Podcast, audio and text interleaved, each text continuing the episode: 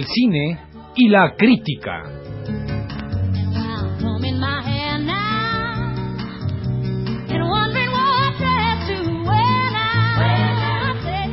Una serie tan filial como el mar pidiendo sal.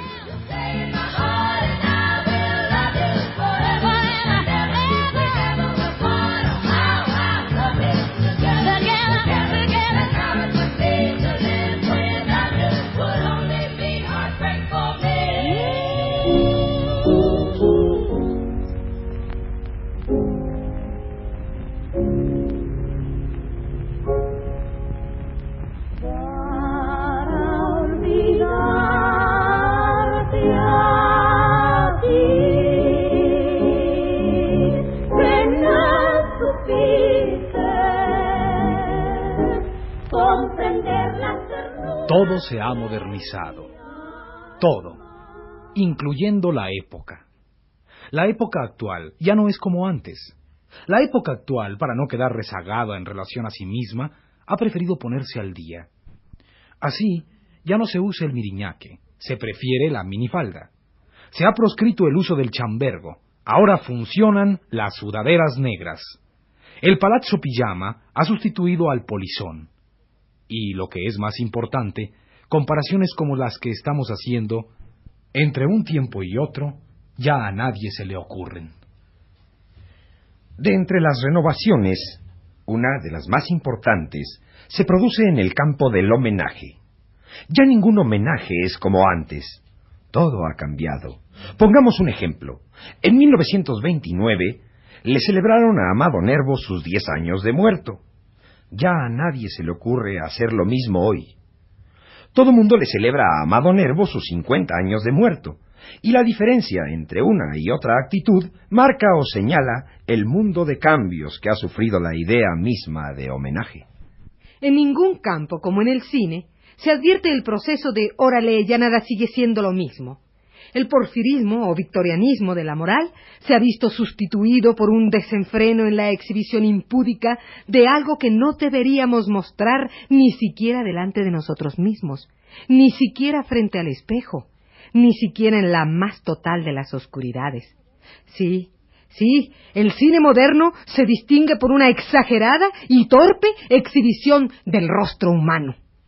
Pero las cosas no se quedan ahí. No, ¿qué va? Ni hablar. No. Todo va para peor. Ya el dilema de la joven que debía estar en su casa a las seis de la tarde o aceptar la deshonra sin remedio no resulta muy vigente, no. Hoy, el drama es, por ejemplo, la necesidad que una mujer tiene de revelarle a su hijo, sin provocarle trauma, que aquel individuo, por él siempre considerado como su padre, es nada menos que su verdadero padre. Y a nadie le gusta saber que una gente eh, querida puede ser tan anticuada que anteponga la fidelidad a cualquier consideración sensorial. El cine mexicano, como siempre, ha estado atento a la idea del volteón de los tiempos, muy águila para pepenar el ritmo de la moda. Por eso, pero ya basta de hablar. Vayamos al centro mismo de los hechos. Dirijámonos al cuarto de la creación. She looks in the mirror and stares at the wrinkles that weren't there yesterday. Thinks of the young man that she almost married. What would he think if he saw her this way? Pero antes de continuar con esta apasionante disquisición, un mensaje de por fin nuestros patrocinadores. Sí, un mensaje de nuestros patrocinadores. Tres poemas sentidos. Han oído ustedes la voz de quien va para adelante. El rostro, la cara, el codo, la mirada del fin de la década. Cuentan de un sabio que un día tan pobre y mísero estaba que solo se sustentaba de unas hierbas que cogía. cortesía de servicios vegetarianos, el Betabel, con cariño en este día para las joyas de la naturaleza.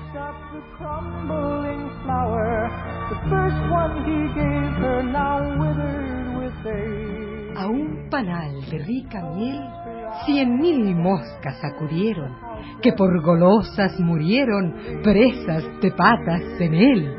En una cortesía de la compañía de miel, el elogio más dulce, con amor y devoción a quien nos compraba antes de probarnos.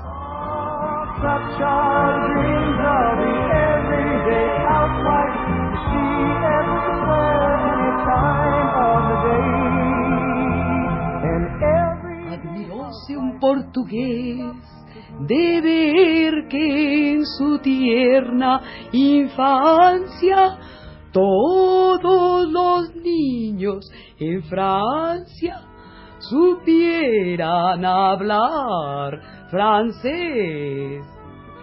Cortesía de la Academia eh, Parlez-vous de enseñanza rápida de cualquier idioma en horas hábiles y de cualquier dialecto a medianoche, con efecto y ternura para quien no supo hablar antes de que pudiéramos balbucir.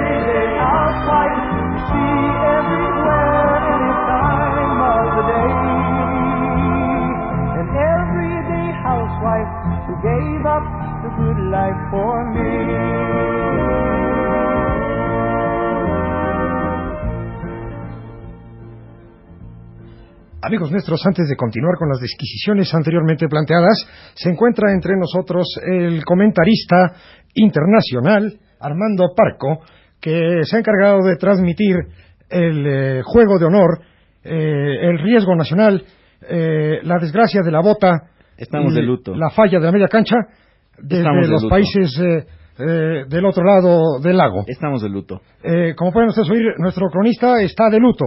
¿Quiere usted decirnos, Armando, por qué está de luto? Amigos, camarón que se duerme se lo lleva a la corriente. Nada se viste de luto sin que un muerto haya a la mano. Sobre el muerto las coronas. Más vale pájaro en mano que ciento volando. Siento decirlo, pero en realidad el papel que debíamos hacer no lo hicimos y hemos, digamos así, y me atribuyo el plural, porque donde comen once, también comen treinta y cuatro, tendiendo el muerto y soltando el llanto. Caifás, dijo Judas antes de que llegara Anás. Bueno, de lo que se trata es de comentar por qué estamos de duelo. De duelo, me dijo Lelo. Cuando te duele un juanete es que no estás paralítico. De lo que se trata es de decir qué es lo que sucedió en lo que ya se llama desde ayer la cancha de la noche triste o la noche de la cancha triste o la cancha de la triste noche. No sabemos exactamente cómo denominarlo, pero una noche que se pierde, una mañana ganada. Amigos, el dolor nos acongoja y nos apesadumbra como mexicanos. Como mexicanos les damos las manos. El equipo salió a triunfar. De hecho, el otro equipo no tenía nada para ganarnos. Como los otros 364 equipos con los que habíamos peleado, tampoco en rigor debieron haberlos ganado nunca. Somos superiores a ellos en formación, en fibra y en textura. Si nos ganaron, fue por un conjunto de adversidades y yo quiero desde aquí, aprovechando, denunciar de una vez por todas a un enemigo público de nuestra patria, el clima. Sí, compañeros, el clima es el enemigo público de México y el país debe formular una enérgica protesta a la madre naturaleza en contra del clima. El clima se ha encargado, se ha diseñado especialmente en nuestra contra. ¿Qué hubiera pasado de tener en lugar de vientos alisios vientos de fronda? ¿Qué hubiéramos ganado? Pero ¿qué sucedió? Que el clima estaba en contra nuestra. Eso fue una maniobra de la naturaleza para hacernos perder. Y no podemos seguir consintiéndole a esa señora que nos da esas cordilleras tan horrendas que además de eso nos aseste en el extranjero la injuria de ayer. Compañeros, yo pido que como mexicanos lancemos una enérgica y definitiva protesta contra el clima. El clima se acabó. Para nosotros el clima se hoy constituye de hoy en adelante en materia del artículo 33. La distancia entre los dos es cada día más grande. De tu amor y de mi amor se no está. Amigos, y antes de dar continuación al tema planteado en principio, nuestros micrófonos se complacen en plantar su banderola en uno de los estudios de filmación del Cine Nacional, en donde eh, desinteresadamente presentaremos como homenaje a la que todo le debemos y nunca nos pasa letra, eh, una de las escenas del Cine Nacional en donde se está filmando eh, la apasionante cinta Sor Papúe agarró la onda. Eh, nuestros micrófonos en acción. ¿Listos?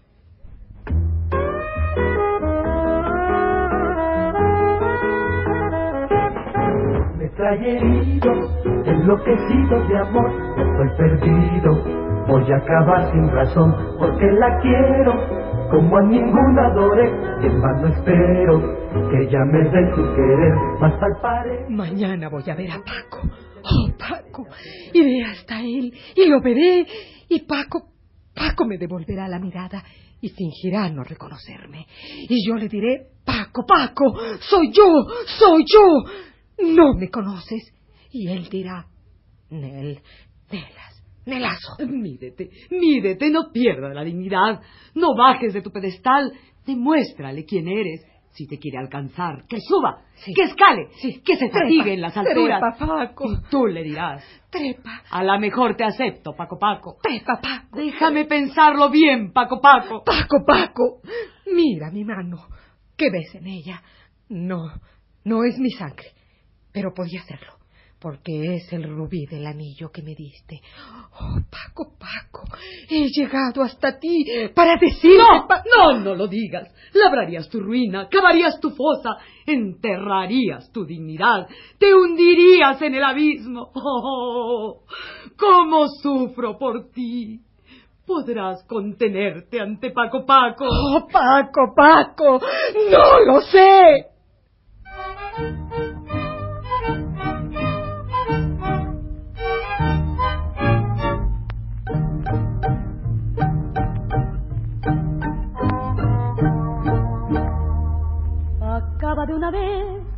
De un solo golpe.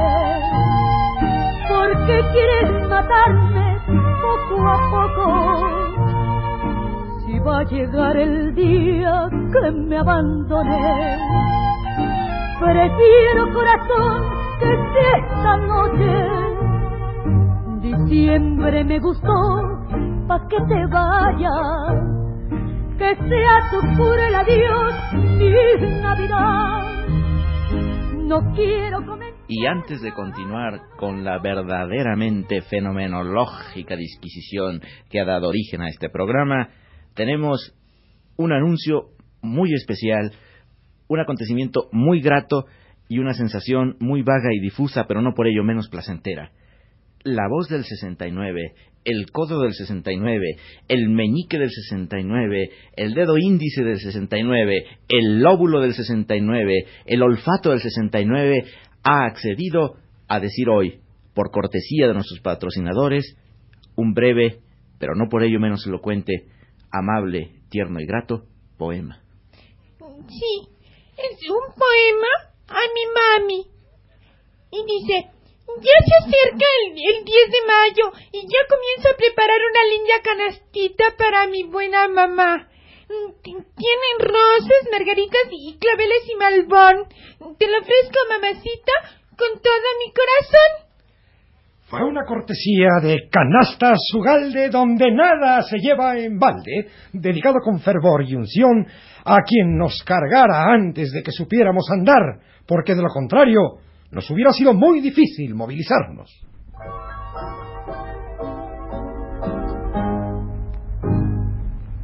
La patita de canasta y con rebozo de bolita va al mercado a comprar todas las cosas del mandado. Se va meneando al caminar como los barcos en alta mar.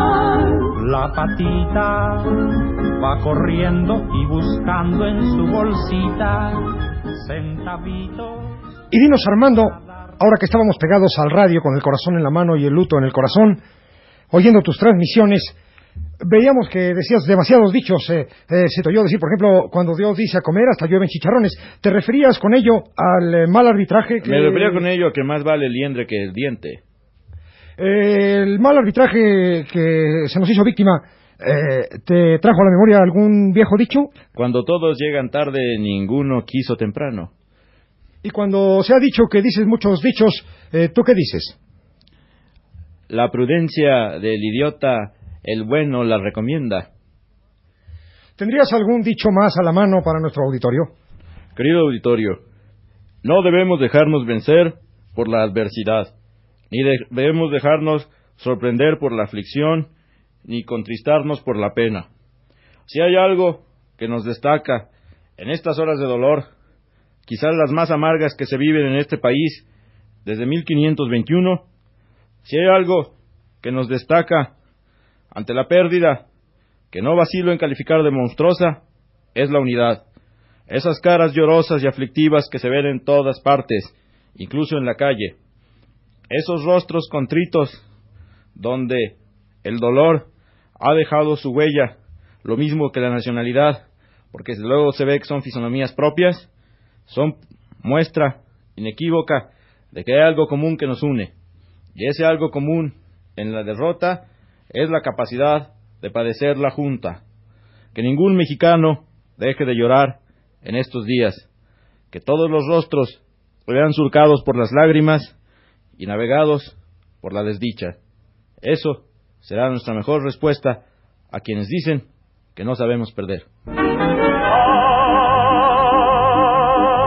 Jalisco, no te me sale del alma gritar con calor, abrir todo el pecho para echar este grito. Lindo es Jalisco, palabra de honor. Qué lindo es Jalisco.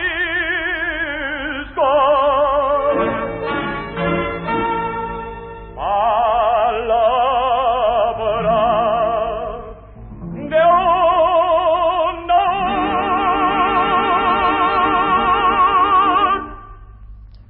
Amigos, y antes de dar paso a nuestro tema planteado en un principio, brindaremos a ustedes un momento poético. Se encuentra entre nosotros el grupo de poesía en voz baja, Caras vemos, los oídos nos cubrimos, con su solista José Guadalupe Gertrudis Topete, que nos ofrecerán selecciones de un poema dedicado a las homenajeadas. Eh, mire, antes de que nosotros como integrantes de- del conjunto iniciemos eh, iniciemos nuestra eh, nuestra actuación de esta tarde y- dos aclaraciones. La primera, en vista de que el poema planeado dura una hora más eh, que todo el día del homenaje, nos vemos en la necesidad de presentar solo hermosos fragmentos que realce el cariño que a las onomatopeyas y que, que en las onomatopeyas deposita nuestro afamado conjunto y perdone que seamos nosotros mismos los que hablemos de la fama. Y, y la segunda aclaración es nuestro método de trabajo. Queremos decir que respetamos enormemente cada poema, en este caso el bardo Aguirre y Fierro, don Guillermo, que en paz esté, lo hemos respetado muchísimo y hemos tratado de, no contradecir para nada las esencias aromáticas que se desprenden de su alta lira. Entonces, nosotros trabajamos con un método que llamamos de la actualización, dejándolo todo como estaba. Es decir, tomamos fragmentos y- y hacemos lo que llaman ahora collaje, no follaje que eso cubre, collaje que es donde uno está al descubierto. Tenemos collajes para todas las estaciones, collaje de primavera, de, verano y etcétera. Entonces, eh, tenemos el texto, de, en este caso, del respetable bardo, que en gloria se conserve, don Guillermo Aguirre y Fierro, y nada más vamos interpolándole. Es una cosa muy original. Ponemos un disco de los Beatles para empezar. Luego en el intermedio ponemos uno de los Rolling Stones porque eh, somos pues somos gente joven, moderna que creemos en la juventud y en los valores de la juventud y además organizamos nuestra cosa coral de un modo muy bonito. Es decir, hay gente que dice que tenemos influencia de, de los hermanos Dorsey y de Benny Goodman y eso pues no nos molesta porque sí creemos en las virtudes poéticas de cosas como el boogie boogie que hasta nuestros días se conservan.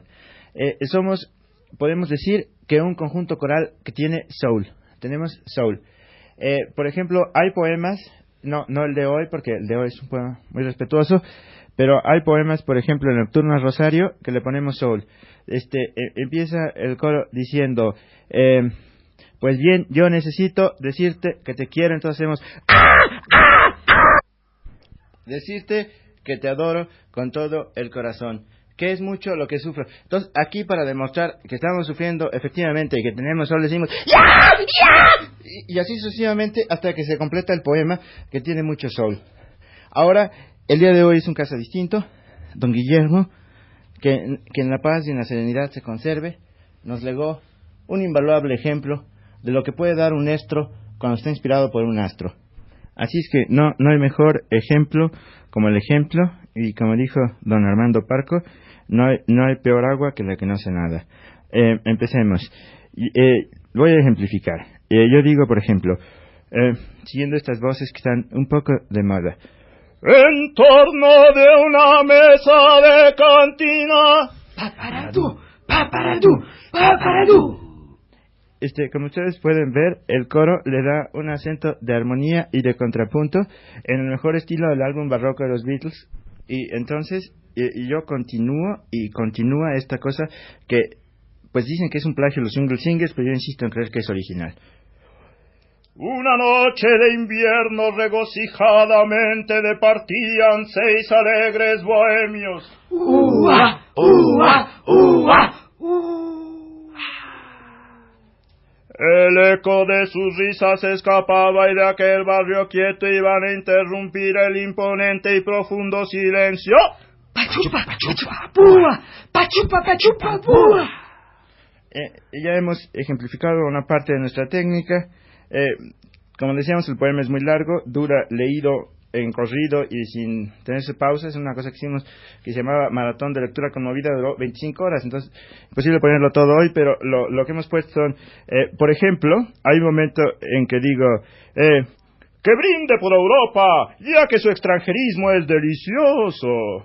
U i a a ding dang ding dang. A a ding dang. Entonces el solista, que soy yo, repite la última armonía U, I, U, A, A, Din, Dan, Gualabalabinga. Todo esto va creando en el público dos sensaciones. Primera, de estar oyendo con todo el respeto que se debe la poesía de don Guillermo, que se conserve para siempre en lo más alto de su estrado alto. Y por otro lado, pues si estamos combinándolo todo con este espíritu de modernidad que debe distinguir a los grupos de poesía coral en nuestra época. Y así, amigos, damos por explicada y concluida esta presentación, este momento poético, a cargo del grupo de poesía en voz baja, Caras vemos, los oídos nos cubrimos, con su extraordinario solista, José Guadalupe Gertrudis Topete.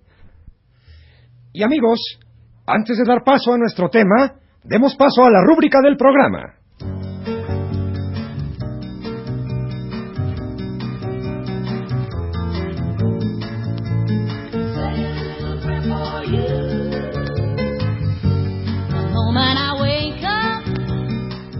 El cine y la crítica.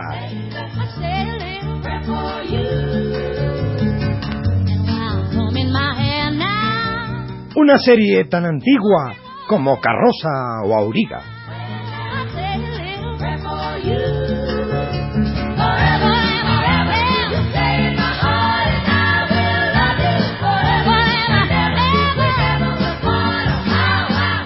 Reparto participante en la gran película de hoy, como Nacho Treyes. Nacho Treyes, nadie quiso suplirlo. Como la monja Alférez, Estela Matute. Como la mujer que no tuvo infancia, Beatriz Bueno. Como el día que llegaron las lluvias, José Estrada. Como el ocaso de los Cheyennes, Antonio Bermúdez. como Las ausencias lamentables, Luis Heredia y Sergio de Alba, como Cómo ganar amigos e influir en la gente de negocios, Nancy Cárdenas, como un cielo impasible despliega su curva, Carlos Monsiváis.